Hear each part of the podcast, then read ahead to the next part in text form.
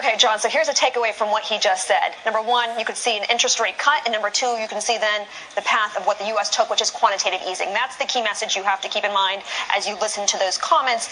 That could put the economy on a very interesting path, i.e., what you alluded to earlier, going into a negative interest rate territory, essentially by going below zero the message is clear that you're sending to investors and banks that by holding euros, you are holding something that is not attractive because you're not going to be making the same amount of cash. Now, Draghi's comments come as the IMF, and let's not forget Washington also you could include into this, is putting a lot of pressure on the ECB to really get a handle on this low inflation. The reason they care about that, the equation is simple, John. A low inflation um, is because of the euro strength, which makes imports from outside the eurozone cheaper. So if something's cheaper, then you can see why you would favor going down that path rather than relying on things from your own economy. So that's something that the ECB does not want to have. So you could see negative interest rates. Pretty yeah, the negative uh, deposit rate is quite obviously the crucial one because by parking your money there again, there's no upside, so you want to right. lend it out. That's what they want to see, lending it out to private companies, SMEs, small and medium-sized enterprises. Yeah. So that negative deposit rate, if it happens, it could be clearly going to happen. Right.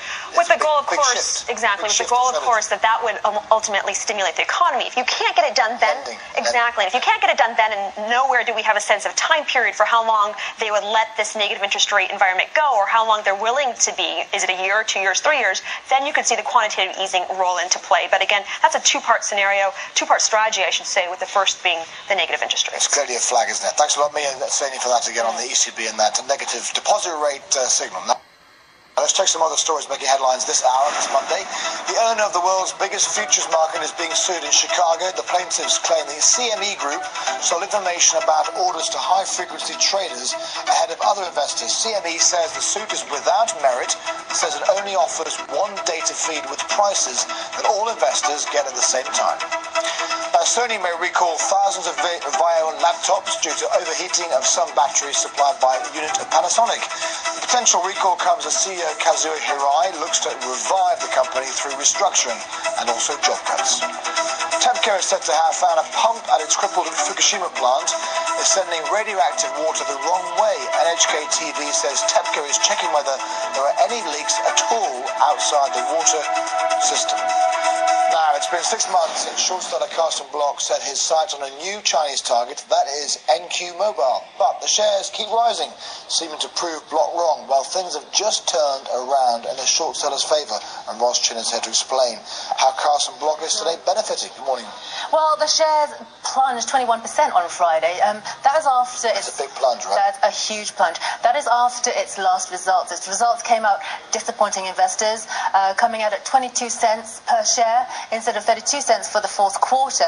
Um, the shares are now down 44% since October, which is when Block released his report on NQ Mobile, saying basically, uh, Block saying the company is a massive fraud, it misrepresented cash balances as an exaggerated sales, and he also said at least 72% of NQ's purported 2012 China security revenue is fictitious.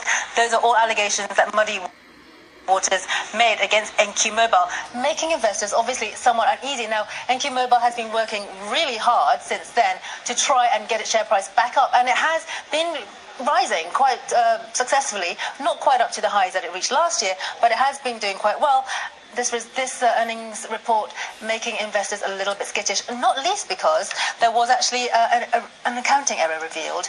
Um, was that now? Yes, it revealed unaudited financial results for the three months and nine months ending September 30th of last year, uh, clerical errors, they're saying, in calculating share based compensation expenses, and they were overstated by nearly uh, $370,000 dollars. It'll affable for Mr.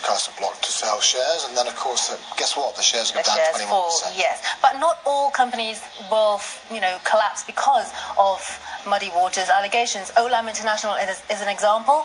Um, they were accused by uh, Muddy Waters of, uh, they questioned the accounting methods and asset purchases, but since then, the company's done quite well. It's actually fought back really, really hard and managed to get its share price all the way back up. And last month, uh, a unit of Temasek um, is offered to buy it.